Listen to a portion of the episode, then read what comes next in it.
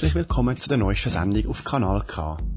Mein Name ist Mirko Fischli, bin Mitglied im Think Tank D-Zentrum und ich darf euch da in regelmäßigen Abständen Gespräche und Experten-Talks rund ums Thema Digitalisierung und Dezentralisierung präsentieren. Digitalisierung und Dezentralisierung? Ja, wir glauben, dass in Zukunft die beiden Begriffe Hand in Hand gehen. Die Erfindung von dezentralen Technologien wie Blockchain macht es möglich, zentralisierte Institutionen zu umgehen. Stell dir vor, aus Google, Amazon und Airbnb werden dezentrale Plattformen, wo jeder Anbieter ein Mitspracherecht hat.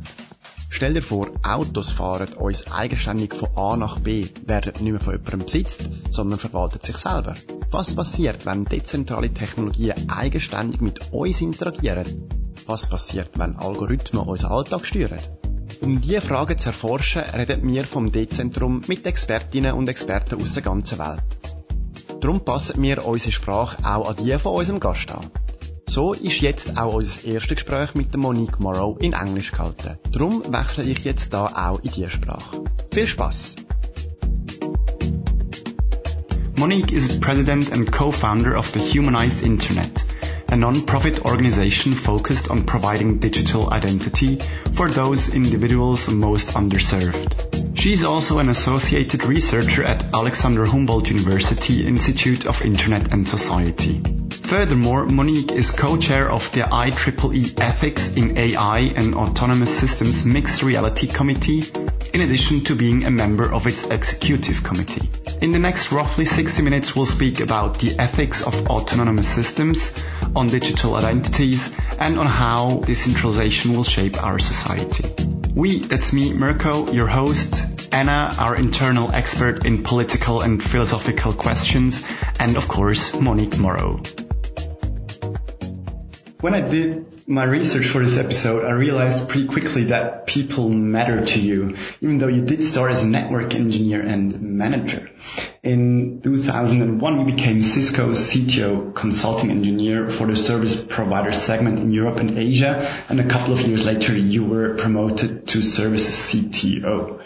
Um, so the service business and thus helping other people and companies was and still is important to you. Mm-hmm. Um, but first things first, you studied French and European history. I, I, would say this is not the usual way for a technical career. How can you move into network? And how, well, that's the, well, first and foremost, the, this is a very common question asked. How is it that a CTO or a distinguished engineer managed to uh, achieve such a position in a technology company given what in my case, what I studied. And it goes to an earlier conversation we had is the importance of this intersectionality between technology and computer science, etc. But if we look at T equals time, that time, um, the sky was a limit or has been had been the limit in terms of people entering into the internet uh, era era and so it was rather rather new. I mean, if I look at the mid '80s, uh, early '80s when I got into this space, uh, there were no really big predecessors other than the ones that you've heard of. So um, it was open. I was in Silicon Valley, and it was open for for me to actually take the the next steps. And so uh, I fell in love with the the fa- fell in love with technology. If I take a step back, I mean, my my aspiration was to become a diplomat. Um, and uh, you graduate uh, with such a degree in Silicon Valley. At the time, there was a deep recession. I think this, this is the cyclical times that we see. And so uh, here I am, and there's no way that you were going to actually, nobody was ever going to look at a resume or CV uh, like mine. And so it was important. Uh, it here was accidental, so I call myself an accidental engineer. Uh, it was, in most cases, what you see is who you know right? That, that's the network effect. Nobody is going to take a look at somebody's CV and say you are the right person. It's how you present yourself or how somebody who knows you. And in this case, it was uh, a person who happened to be a family friend who was an economist by training and fundamentally said, look, I'm in this uh, space at a, a, company called Advanced Micro Devices. We have something called, uh, you know, this engineering data center. We think you could, I think you could be part of this, um, and you can learn this and learning. So I interviewed in a very, very, very conservative company, semiconductor company, uh, you know, advanced micro devices. Um, and engineering data center, the customers were the internal device physicists, the people who were making these little microcircuits and chips. And I got the job. And so what kinds of technology was I dealing with at that time, which dates myself? Um, basically, it was IBM, big machines, although I think we're going back to it. But anyway, big machines. And really date myself, they were called punch cards. so now, I mean, these are stuff that you see in, in museums. And, um, and there was nothing called distributed, you know, uh, campus type of networks. They were bridged networks. Um, and there was a big gorilla. So you had IBM as a big gorilla. You had this company called uh, DEC as a big digital equipment corporation as a big gorilla. They bridged packets. And uh, so you had all of these big gorillas. And so in terms of distributed networking, in terms of uh, routing protocols, that was relatively new. So it was timing. So timing, who you know, who you know, very, very big the um, hunger to learn really important and uh, and I did, and so and so there was a little company, really really little company called Cisco Systems, out of what was then Menlo Park. These were students out of Stanford University, not even a public company. And um, I thought, gosh, these people are interesting. So the story gets bigger, but I mean that's that's that's kind of where the launch pad was. All right, wow.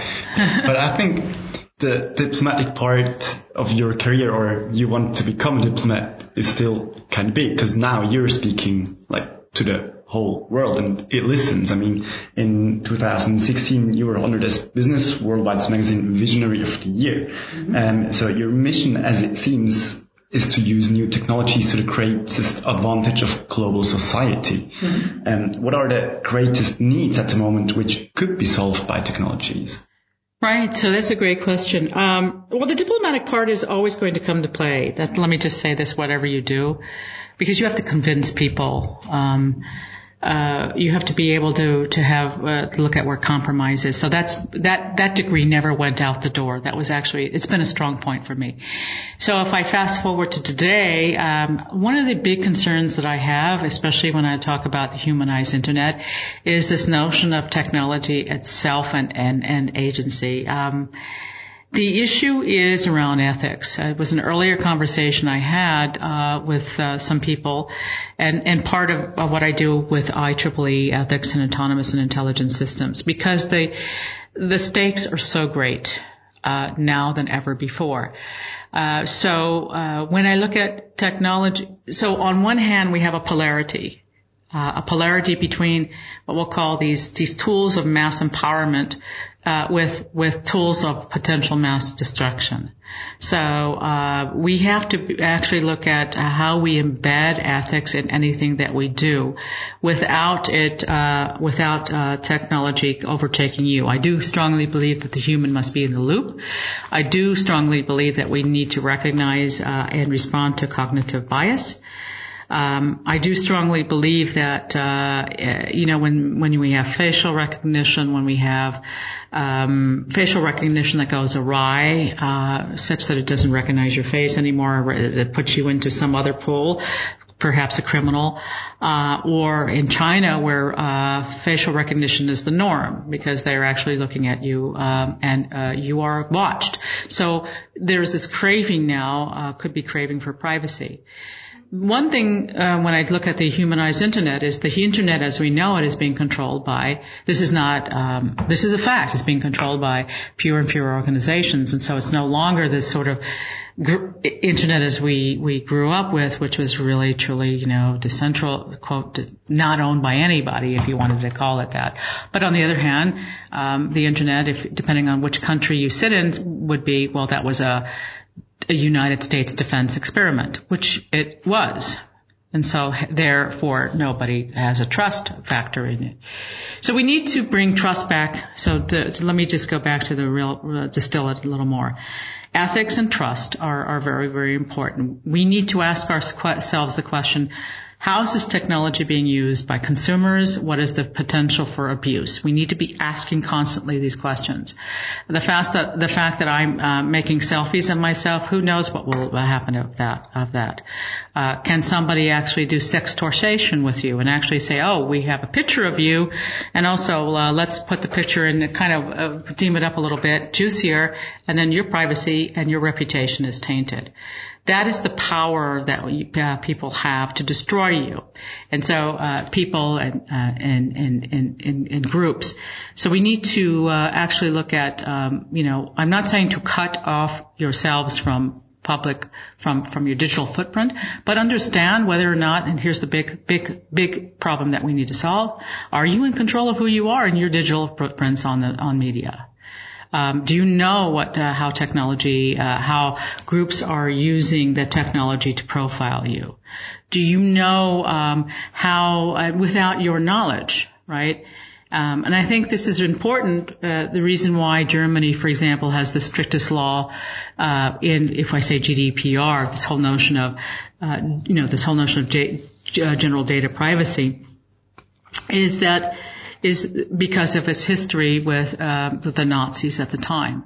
And the Nazis, what they did, specifically the SS, is that they worked with a precursor of IBM. Uh, it was the Hollerith tabulator. We went back to punch cards, and they actually were conducting a census, and that was based on ethnicity. That's why in France they no longer use ethnicity; it's just gender.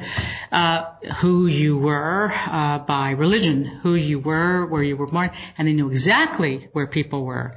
And so that, this is a sad history in, in, in the mal, maluse of technology, but it could be worse.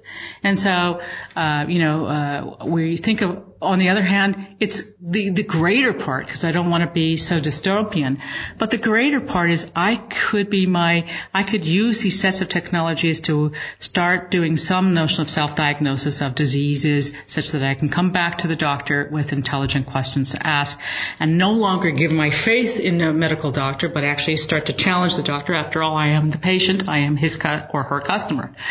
And so those are the things that I think, uh, that we need to pay attention to. Hmm. Just like to prevent that technologies couldn't be used against you, but would serve you like to the greatest advantage. Exactly. Right? Okay. Exactly. Exactly. Mm. You were speaking um, about the IEEE um, earlier. So you're a co-chair there for the ethics in AI and autonomous systems, like especially for mixed reality, right? Yes, mixed reality. Yeah. Can you tell us something about your work with the committee? What what? Right. So a, uh, a, group. So my other co-chair is Jay Iorio from uh, Southern California. He's a futurist with IEEE. So we have a, a very interesting group of people in, in this uh, in this group of mixed reality. Um, they're questioning whether or not we should call it all reality, but. Um, the thing of it is, is that here you're looking at, uh, there are physicians. Uh, could I use this technology to treat you medicinally of, of trauma?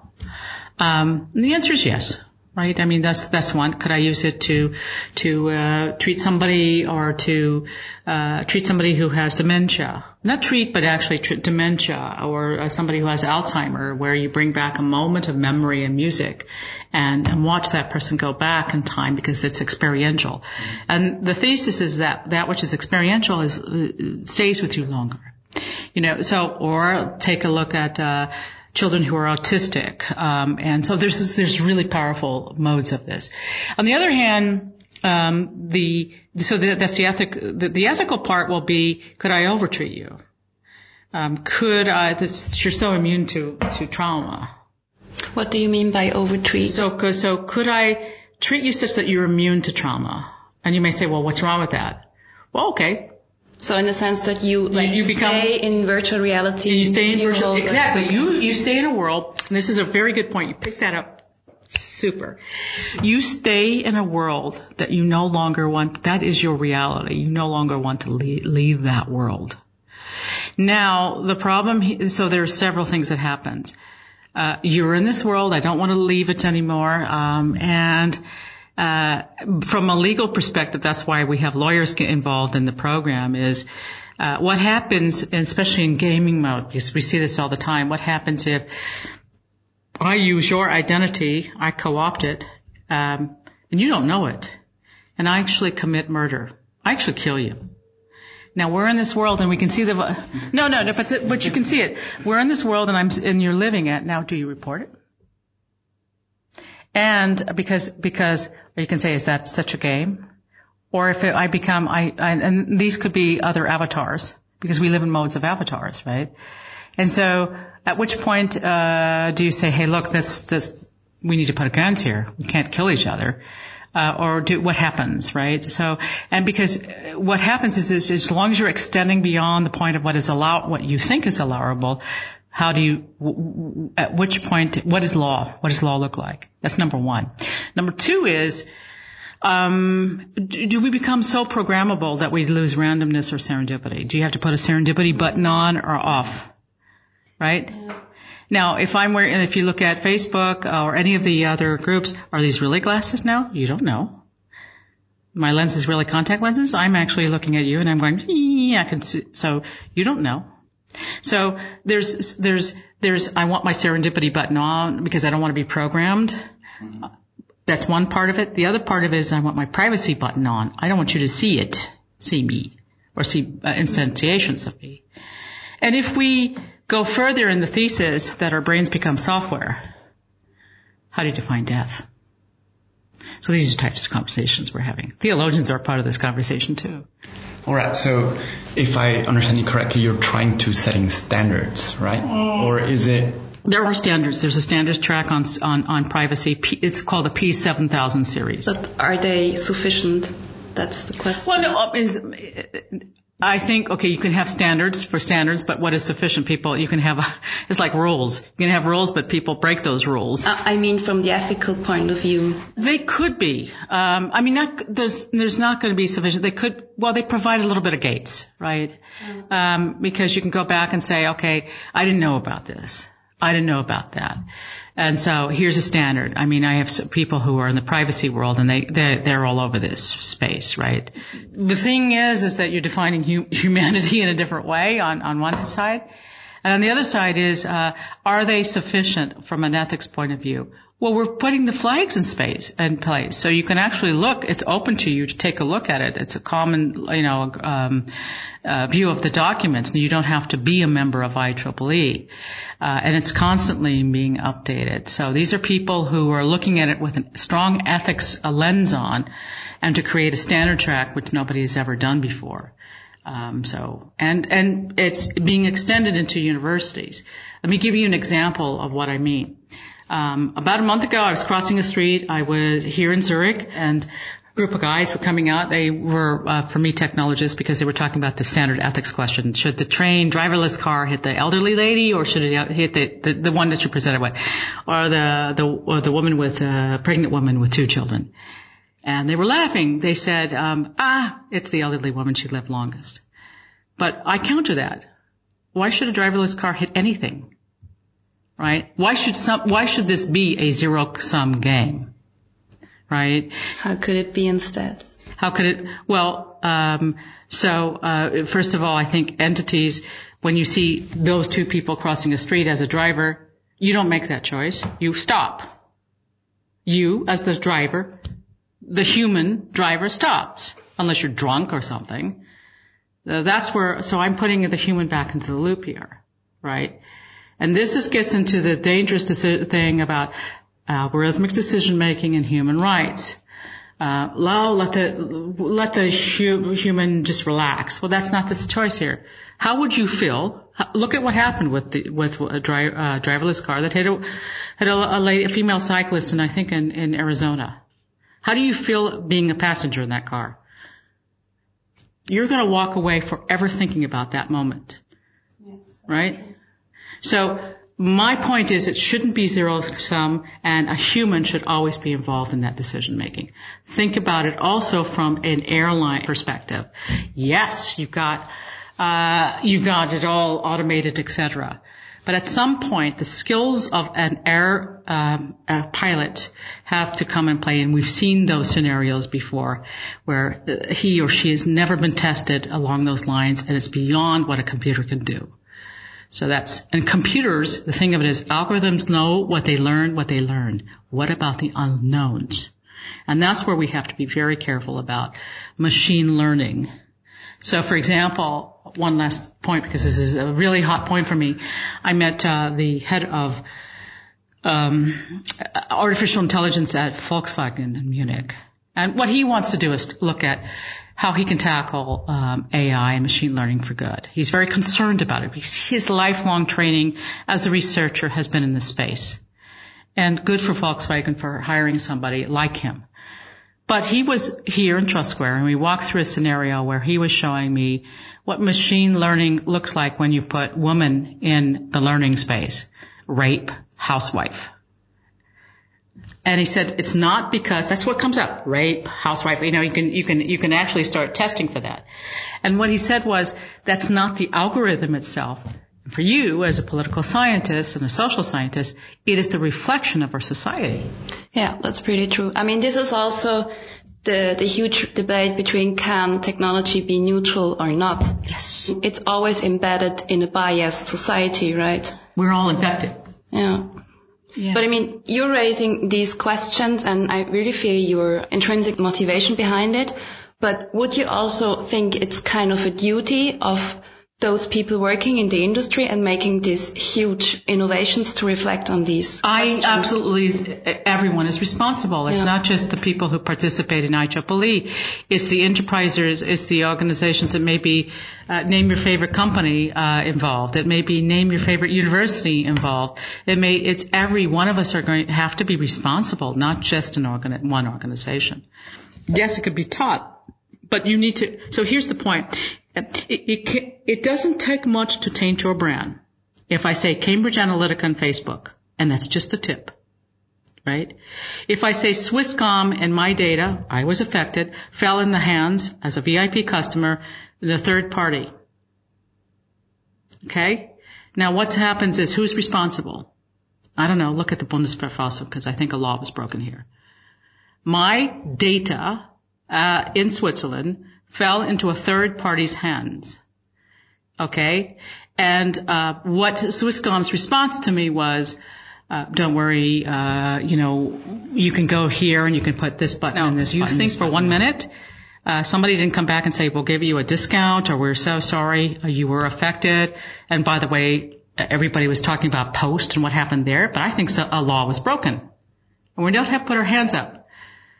This is the thing that, this is what I'm talking about. When data falls, your data, my data, by accident or leaks or whatever, somebody is responsible. Some entity is responsible. And that's what I mean by are we in some level of control, right? So no, to answer your question, it's not, it's not, I'm not sounding like a Cassandra. I'm in this space because I believe strongly in it. Uh, I'm in this place because I, I am a technologist and I know how data, it used to be said that, uh, uh, you know, data is, is, is, is, is oil, right? That was a, sort of the mantra. As long as I had your data, uh, I, I've been in those organizations. I knew how to monetize it, right? Well, as you are, pro- you become a product. You are a product. It's never for free.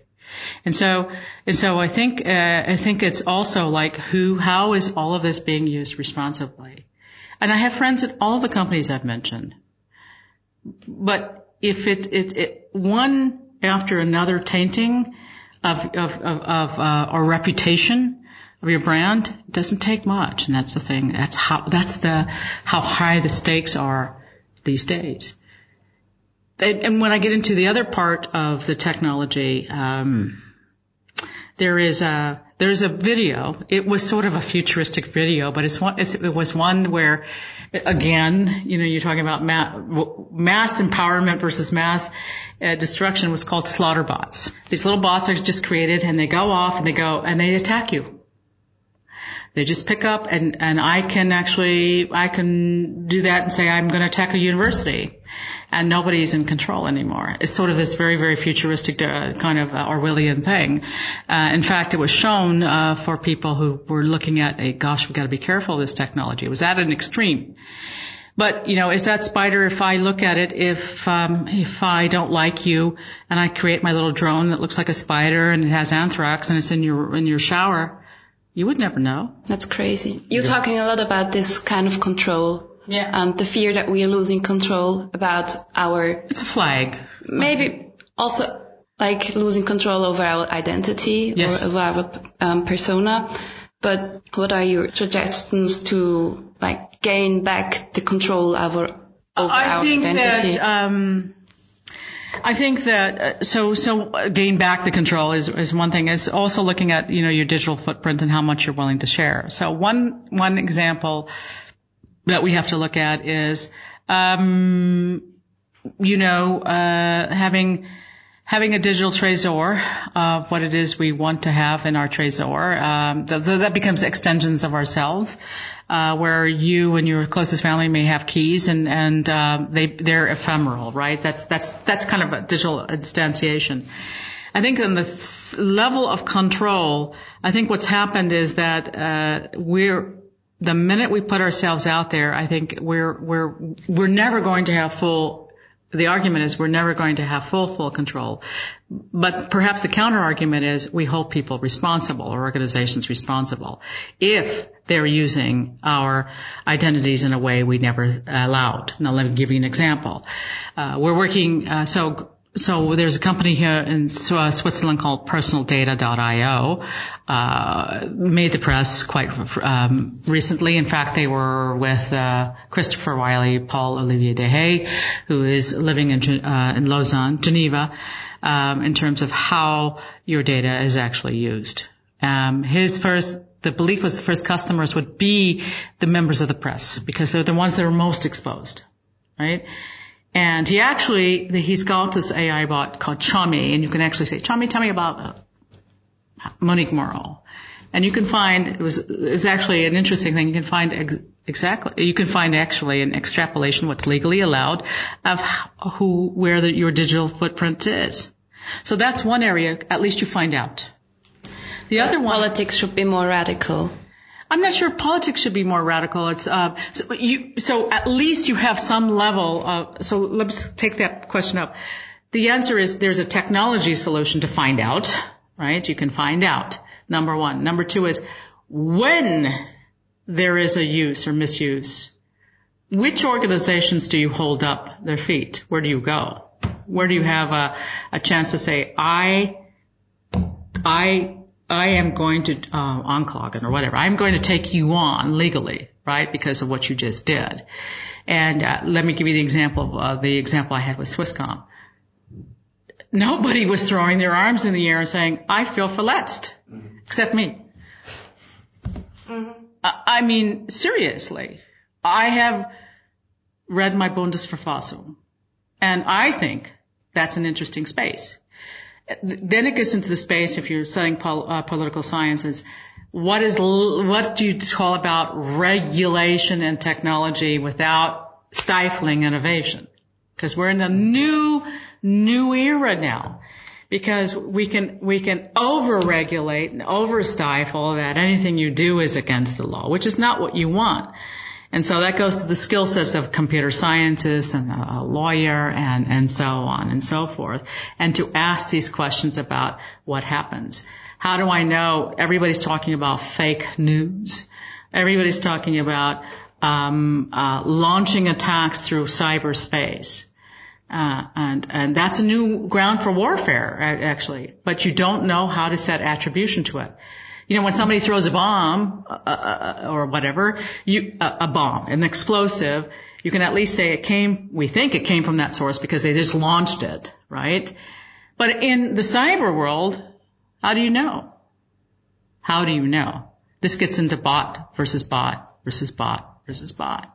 So these are the things we're living in a different type of modality. It's not to scare people so much as to wake up and say, you know, one day you wake up and you don't know, and to be able to ask those questions. I mean, in the university, to be able to ask those questions as a society, to be able to ask the question about, um, you know, what's going on with my phone? What are you tracking about me? Why do you want to know my location? Why do you want to know X, Y, Z?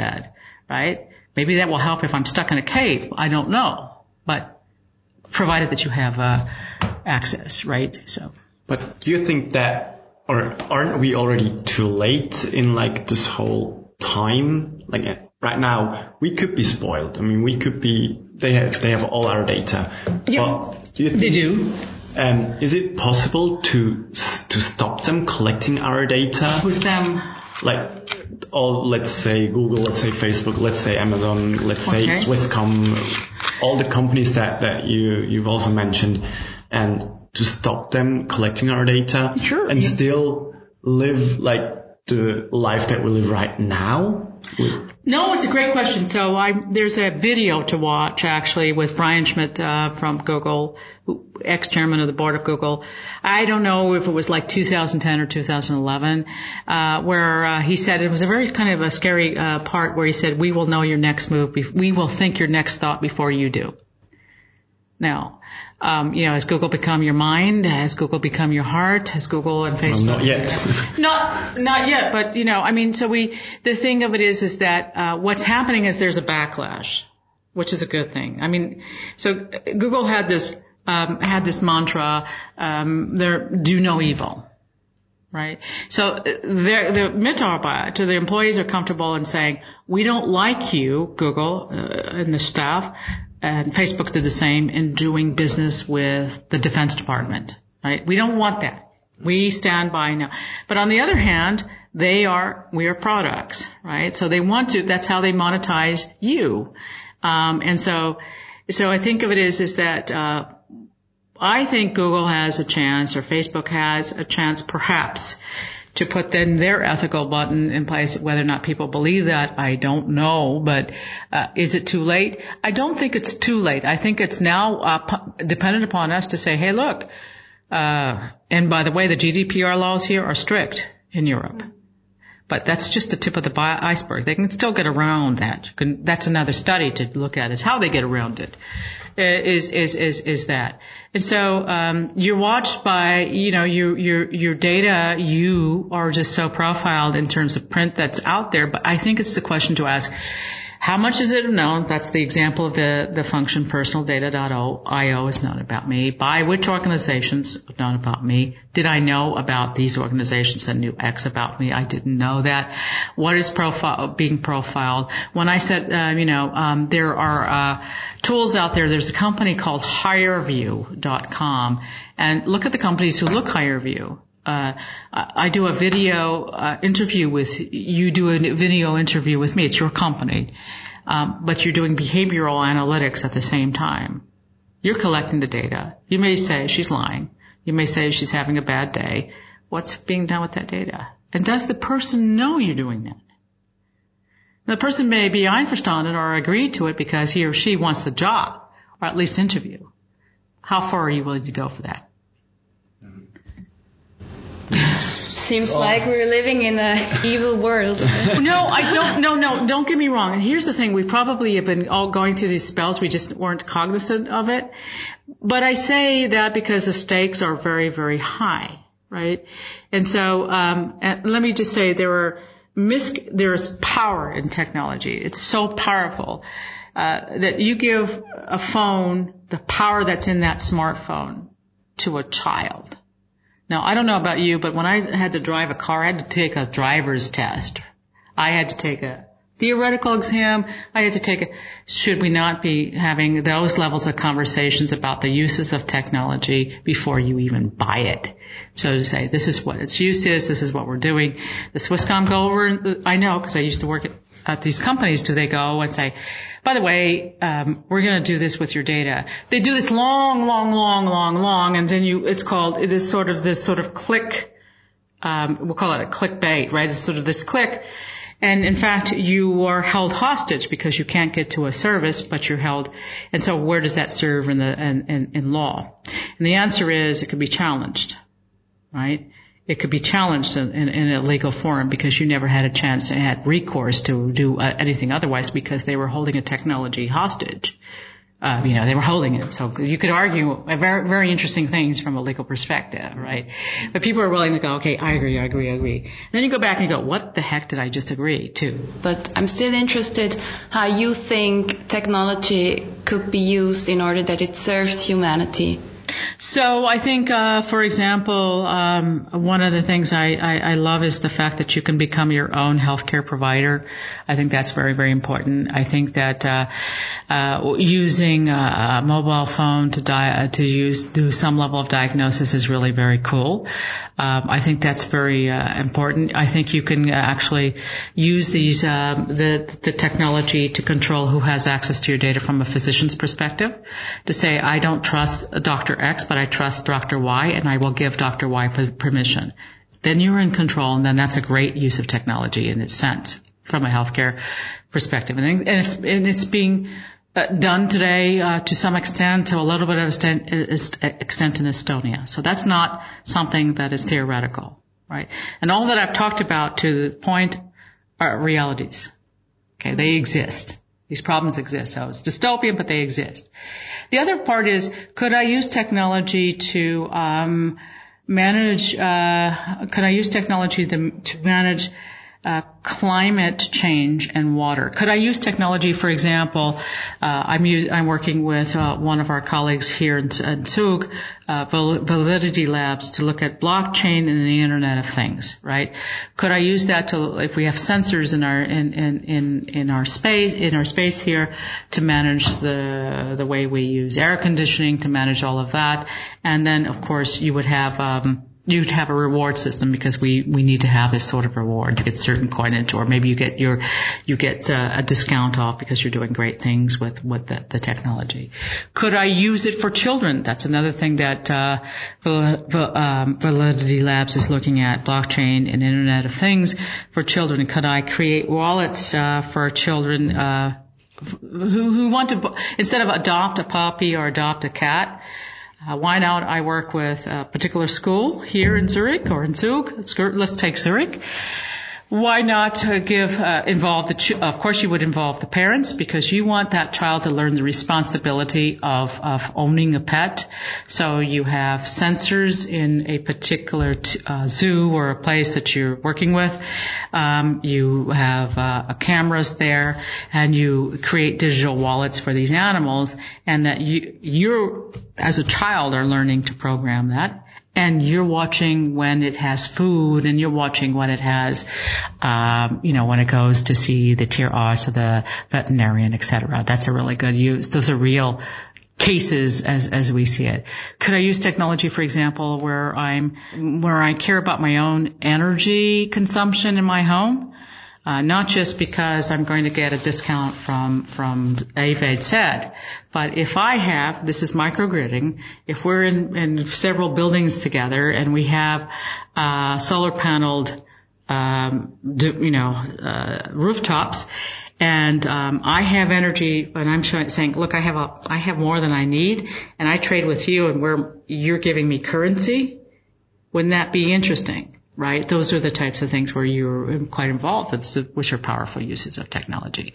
And the very last thing is, um, one of the things I'm just throwing this out. Could I use technology to, um, if you're going to the University of Zurich and we're living here in Switzerland, how come we don't? How come your certificates and your degrees are not hashed on blockchain? We talk about that a lot, but it's not done. Mm-hmm. Well, or one Yet. way. Yeah. Well, one way to use these new technologies are to defend the rights of vulnerable people and give every human being worldwide security. Let's talk about that. Control over their Thank own you. You digital that, identity. you let that. You so you let that in. So let's talk about yeah. that. So one of the areas that um, uh, that I'm very concerned about, um, working um, just on a call, several calls today, uh, been to Jordan, been to you know worked uh, on behalf of um, hosted with UNHCR and the Annan Foundation is how we use these sets of technologies to for the caregiver caregivers, for example, to actually give them uh, credentialing and certifying uh, uh, their credentials because their papers have been destroyed at the University of Aleppo, wherever, that they can work. They want to work. They have dignity right? This is beyond Maslow's law. You, have, you, you want to work. You want to donate to your society. And by the way, uh, it's in the Human Rights Declaration if you haven't read that. Your right to work. Now we can talk about that in terms of ageism, but that's another topic. Um, we haven't moved beyond that topic yet in, in Switzerland and many parts of Europe uh, where you're forced to retire, but that's another thing. Having said that, uh, when you don't have an identity, when you don't have something that says, this is who you are, my name is, and it's a paper, uh, you fall or you go through immigration and they say you're not in the system. Have you ever felt lost? You take that paper out, it's lost. You are subjected to many things that are nasty. One of them is human trafficking. Human trafficking is the second greatest um, lucrative illegal industry next to drug trafficking, and it's happening every day. And children and women are most vulnerable. And so it's important to have that identity, but it's also important to look at what happens if we can keep a digital repository of it. Because there are situations where what happens, I've seen that in Asia, where, or you come, you're coming from uh, a said country, I take your passport, your physical passport, and you can never leave the country. And I force you in the streets. But if you had a digital instantiation of it, nobody could do that unless they had a gun to your head. And by the way, there were div- that would send out sensors, you know, send out alarms. Those are the types of things. But how would you do that? I mean, I could like imagine you have your identity on the blockchain and then you have kind of your wallet on your smartphone, you have your private key. I mean, if someone takes away your phone, I wouldn't have, have my identity on the blockchain. Okay.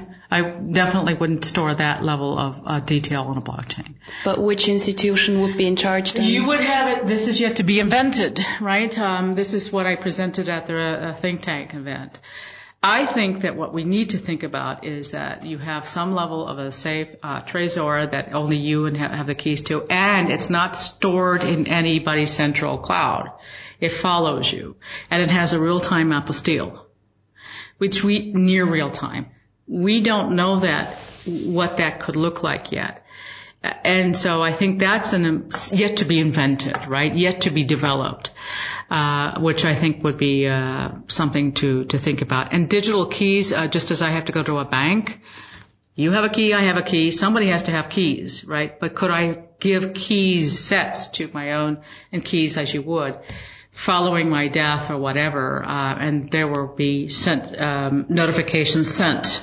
Um, Monique has just passed away. You're the next, you know, uh, of kin or something to that effect. This is yet to be invented, but I, I think that those are sort of the areas that we could go for. And for the person who is a Rohingya, the, if you your homework is to watch, if you haven't watched it, uh, Human Flow. It's a documentary uh, by Ai Um, Weiwei, who um, is a Chinese um, activist artist who lives now in Berlin, and it took him a couple of years to do that film, and uh, he went everywhere. What he's what you're seeing is we are flowing, we're just migrating, we're just re- waking up. We've been doing that for years. Um, I'm here. You could be in California, and there are forced conditions. Well, maybe it's war, maybe it's because of climate change. More often, it is climate change, and so on and so forth. And so. Um, he interviewed uh, some Rohingyas and they said, please don't call us stateless. We're people, right? So they don't like to be called stateless. That's just an, a legal attribution to them. And uh, many of them do have phones. And um, so it's it's uh, it, it, it, it's the flow. And I'm not talking about world citizenship. Don't get me wrong. I'm talking about how you have something that could be a digital instantiation of who you are, how it is a, a, something that's legally binding that you can take through when you need to. You know. But but which organization would be in control of something? I mean, there is yeah. the, the, word control. It's actually wrong because well, you no, don't want so, to have. A, no, you're. so I'm looking at this notion, which is very difficult because uh, it, you know if you study Kant, you've studied Kant. I did, yeah. so uh, you know you have to look at uh, what becomes. This uh, what is what again it's not world order or world citizenship but it's also looking at sovereignty and how sovereignty is defined mm-hmm. right? And what does e-sovereignty look like? Because e-sovereignty is is where you're owning that set of uh, papers right? You may have to flee. Look at the people in Bali or whatever. They're tourists. Probably they lost their passport. Is there a Swiss consulate nearby? No. But what if it was something digital that you could actually say, yep, go scan here, here's my scanning, whatever it is that I have, and, and, and, and it is accepted by certain authorities that you allow to share. So the, the, the thesis is, could I, could we be living in a situation where I share with you what I want to share, or if I need to share, right? Have, need, want, right? And so, it, and it could be, if you think about the way the internet it works, you know, you have domains, .ch, .de, etc. If I'm forced to leave a country, let's say Switzerland doesn't like you anymore, if I'm forced to leave, could I take with me what I need to take and go up to another domain? Now I'll take my, my culture. I'll take my language. I'll take my love for Max Frisch or whatever. I'll take all of that with me, but, but I was forced to leave. Right? And we need to think about fluidity. Let me give you a real use case, a real use case also that is interesting to think about real-time apostille. So you know what an apostille seal is, right? Okay. Um, it's real important because it's that official, official, the stamp. Okay. So the Humanized Internet is a Swiss-based uh, nonprofit founded in Zurich. And I have a co-founder who is based in Toronto, Canada, and one in Berlin.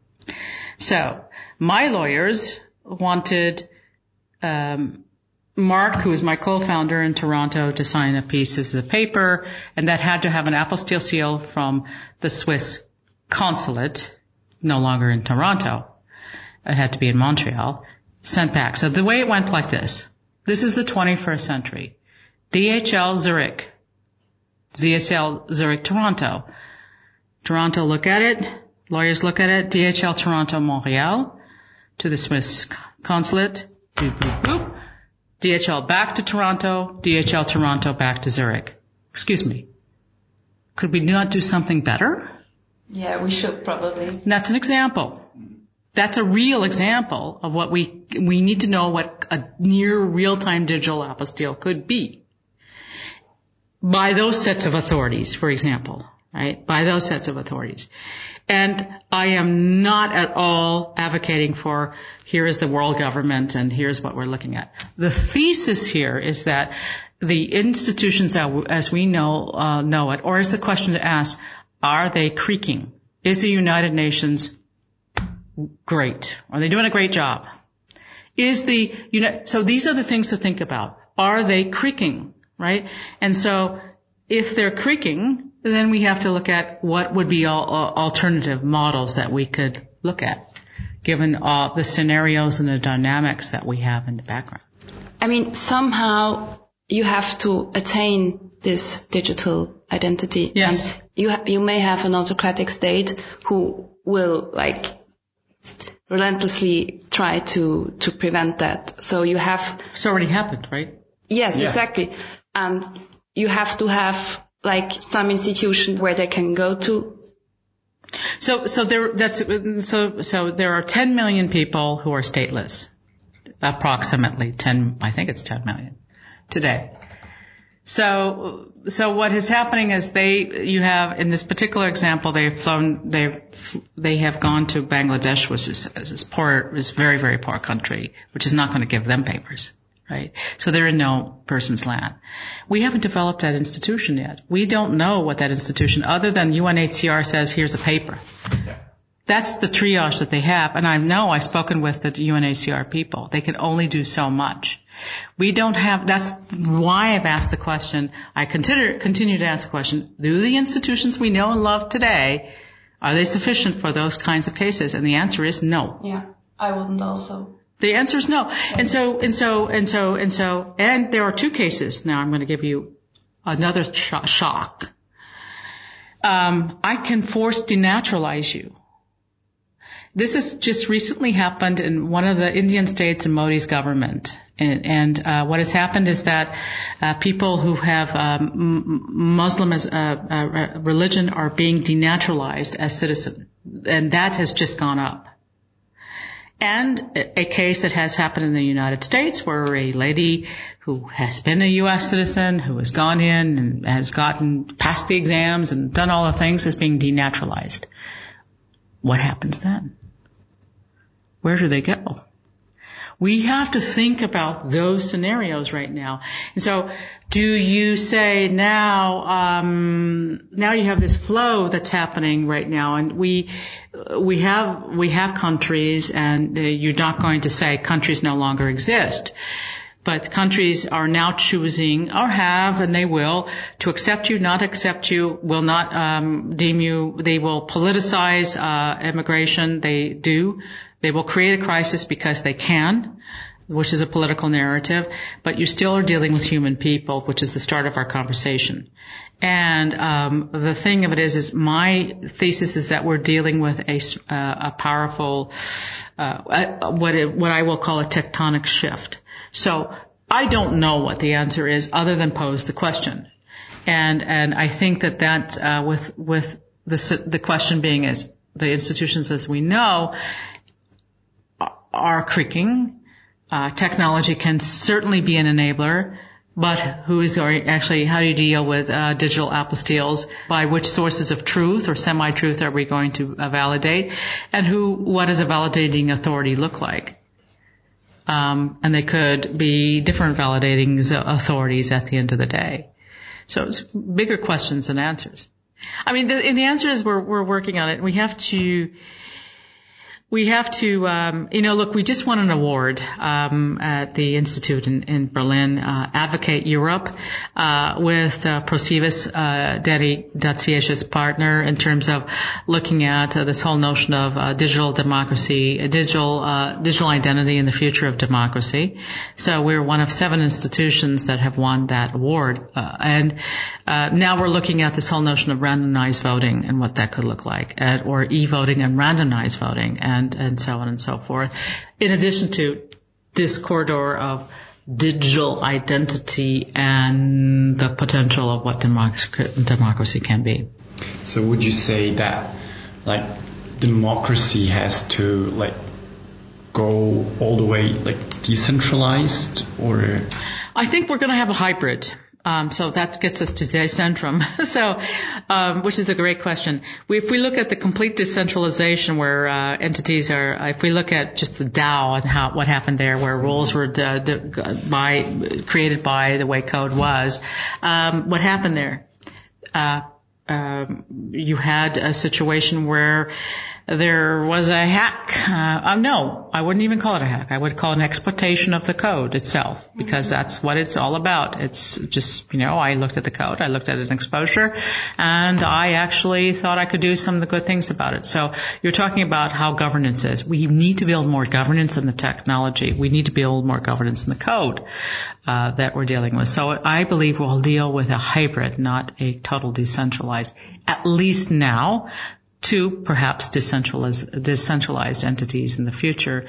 But the question is always going to be, do we have it in, in ourselves to, to, in our behavior to be able to self-govern and un- understand what self-governance is as human beings?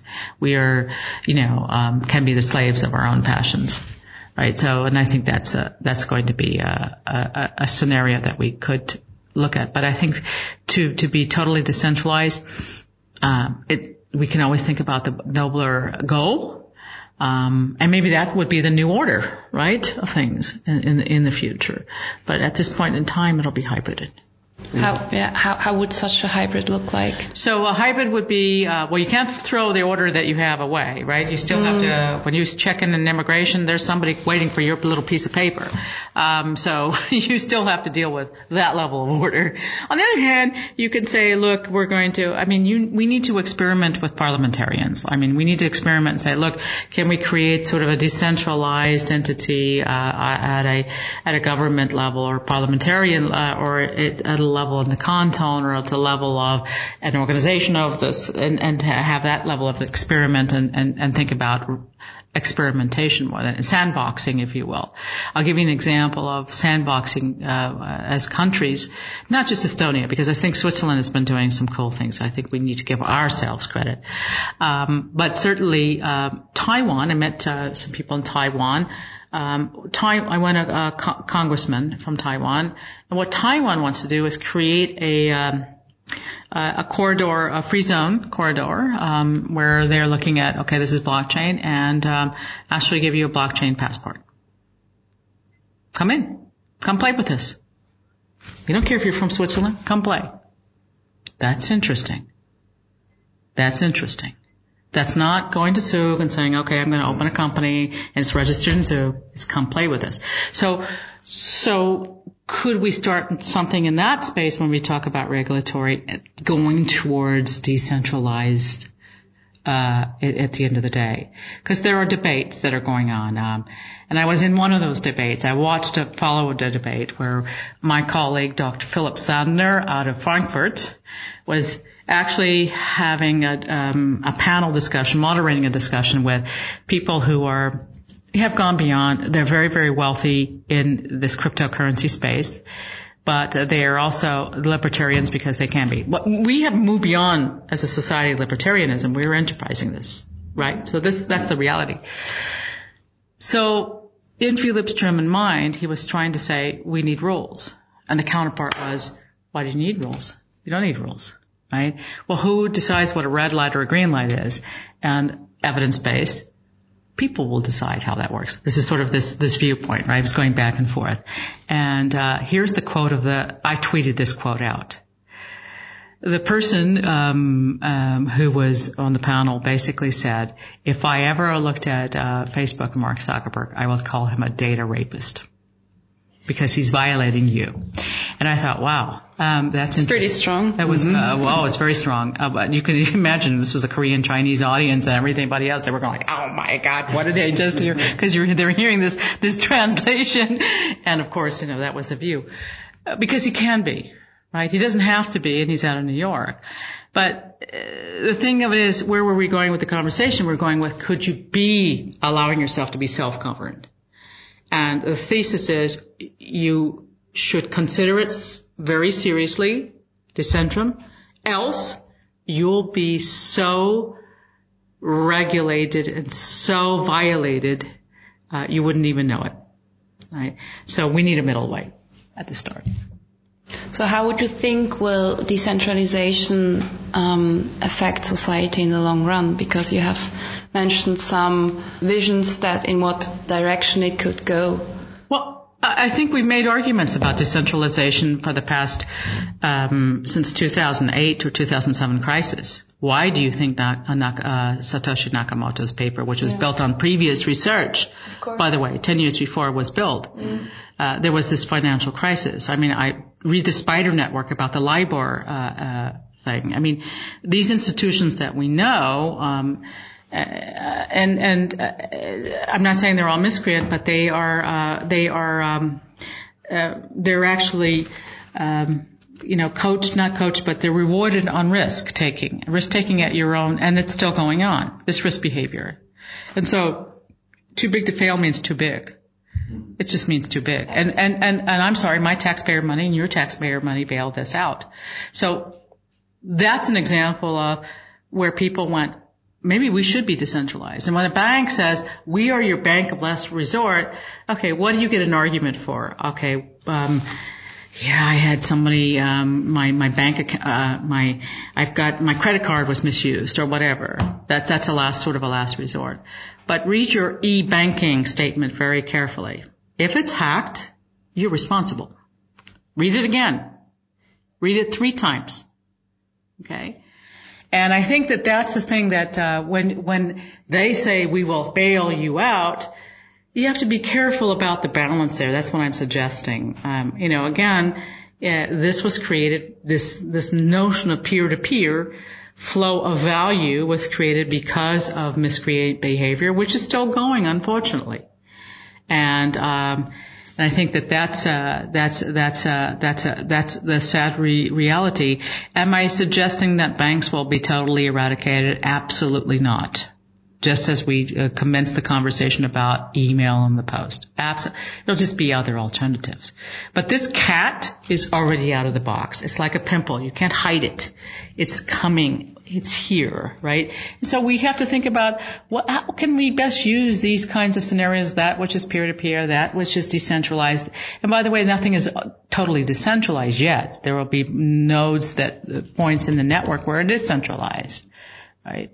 And so I think that those are the types of um, um, thoughts that we need to comprehend a little more. I actually have only like one last question. One last question. Go for it. Is there one piece of knowledge or advice that you would like to share with our listeners?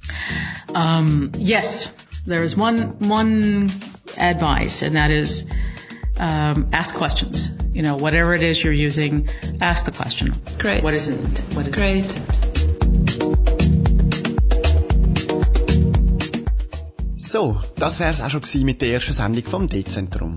Hoffentlich haben wir euch können unterhalten und das Thema ein näher bringen. Mehr Informationen, Anlässe und Workshops vom D-Zentrum findet ihr auf dzentrum.ch. Die Sendung zum Nachlesen gibt's auch als Podcast auf Spotify oder Apple Podcasts und natürlich auch auf Kanal K. Danke vielmals und wir wünschen euch jetzt viel Spaß mit Kompass. Da gerade im Anschluss.